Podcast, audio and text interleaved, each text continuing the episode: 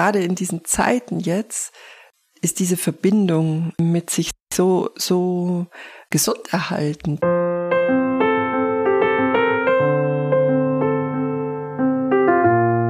Letztlich geht es darum, dass du dir selbst einen sicheren Platz in dir erschaffst, um den sicheren Platz auch im Miteinander zu haben.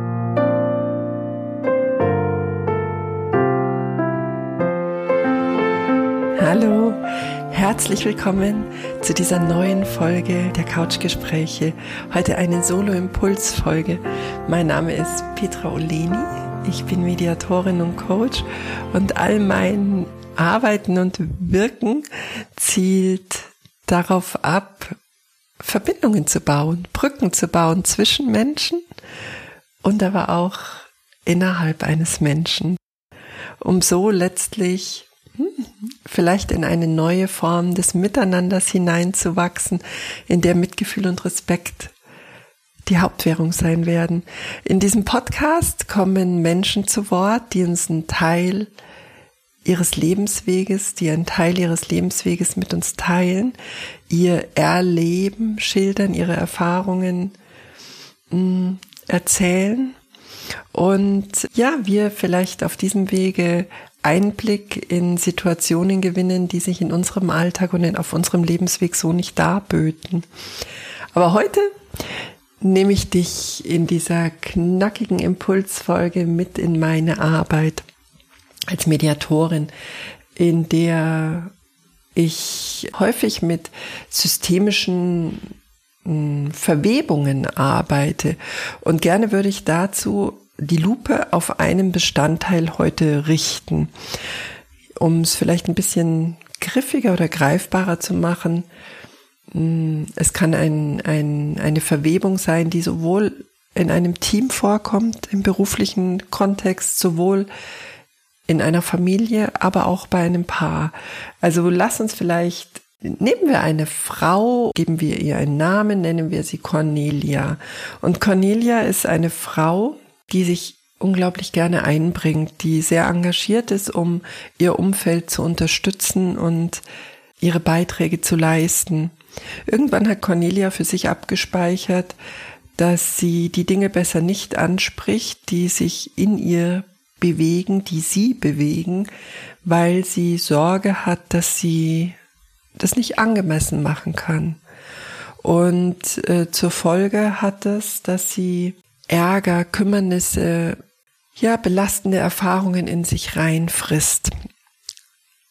Das Umfeld spannenderweise merkt es ja. Das Umfeld merkt, dass mit Cornelia was nicht stimmt und tappt aber komplett im Dunkeln, was gerade der Auslöser für die Verhaltensänderung ist. Sie beobachten es und gehen dann in ihre Spekulationen, die dazu führen, dass sie sich auf ihre eigene Weise wieder verhalten oder reagieren. Die Lupe würde ich jetzt gerne auf Cornelia richten. Die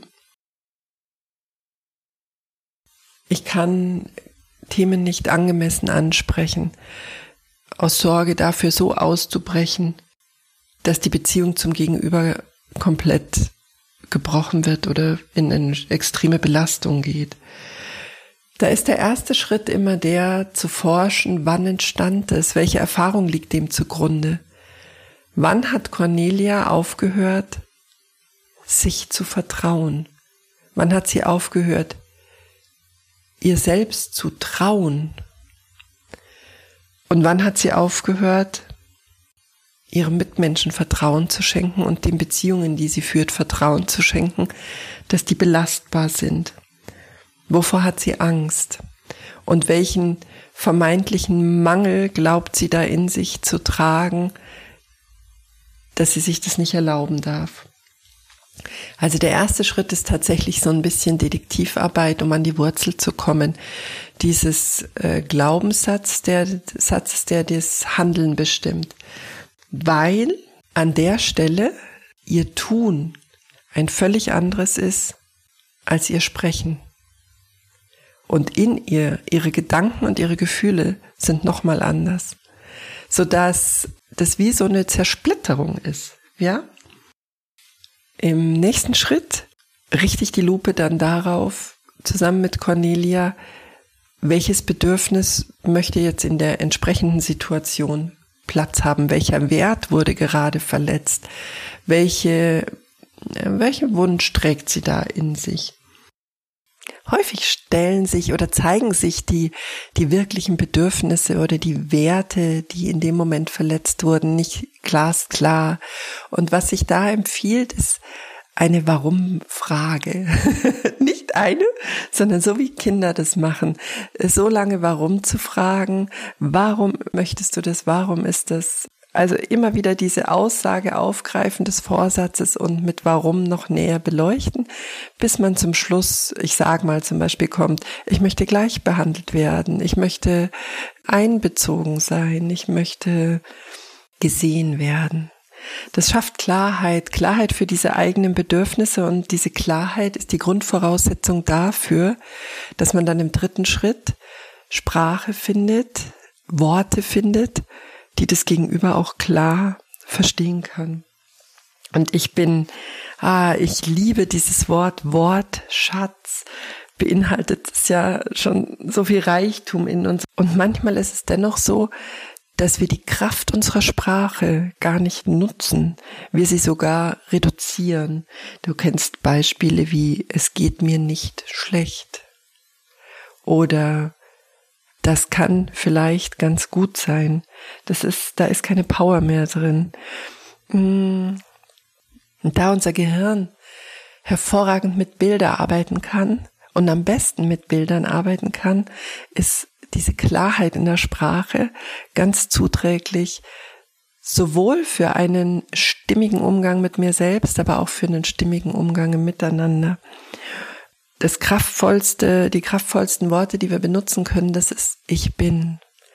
Ich erlebe das jetzt sehr, sehr häufig, dass mir Klientinnen oder Klienten mit sehr schwächenden Ich bin Formulierungen entgegentreten, wie äh, ich bin eine Heulsuse, ich bin enttäuscht von mir, ich bin eine ich sage mal, eine hysterische Mama, ich bin ungeduldig, ich bin, wir, wir benutzen das häufig, diese kraftvollen Worte, ich bin, die außer dir kein Mensch für dich benutzen kann, um uns selbst zu schwächen.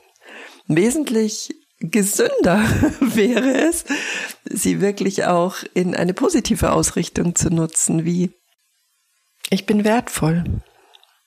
Ich bin fürsorglich für mich selbst um dieses sich selbst zu bekämpfen, sich selbst abzulehnen, eben zu ersetzen in eine eigene Stärkung, ja.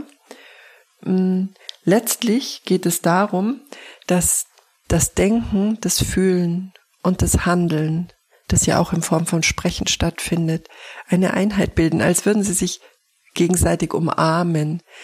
Diese Einheit schafft Selbstvertrauen, also das Vertrauen in mich.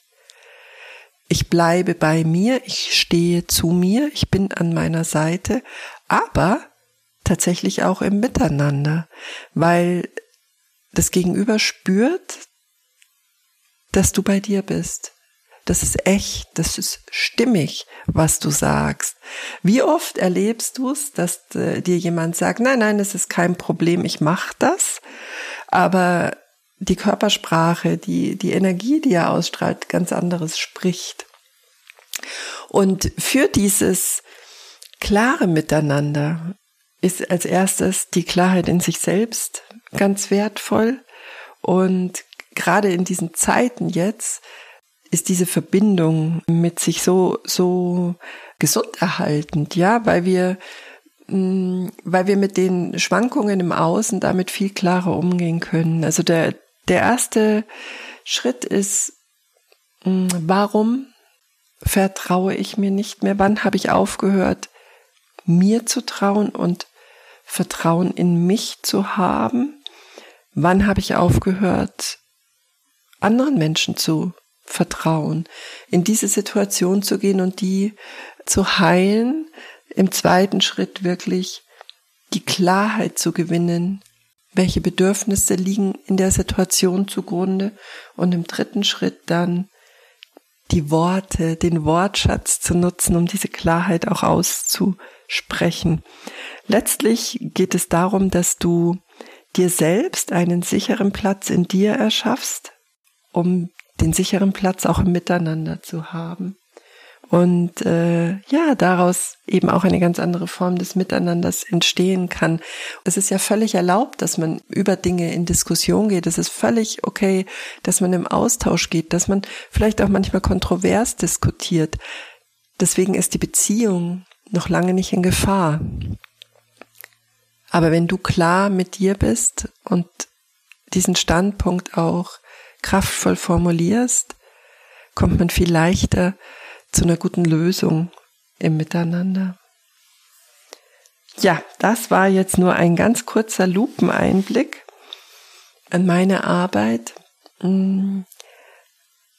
Ich denke, es ist grundsätzlich wertvoll, diesen Ansatz zu wählen, ich bin die, die Keimzelle, ich bin meine wichtigste Zelle, von der aus dann alles ausstrahlen darf. Und wenn ich gesund bin in mir, wenn ich im Balance bin und wenn ich auch in einer äh, guten Verbindung bin, in einem Einssein bin, dann stimmen mein, meine Innenwelt und meine Außenwelt viel besser zusammen. Ja, sie liegen übereinander. Deswegen möchte ich dich gerne einladen, Worte wie eigentlich, die so eine Sprachbremse deiner Aussage darstellen oder ein na ja oder ein aber vielleicht sehr viel bewusster im Einsatz zu bringen und ähm, die Wirkung dieser Worte im Außen vielleicht auch mal eine, eine Weile zu verfolgen, ja, zu spüren, was macht es, wenn ich so spreche und was macht es, wenn ich ein klares Ich bin spreche. In diesem Sinne wünsche ich dir eine Woche in wunderbaren Einssein mit dir selbst und fühle dich warm umarmt. Herzlichst, die Petra.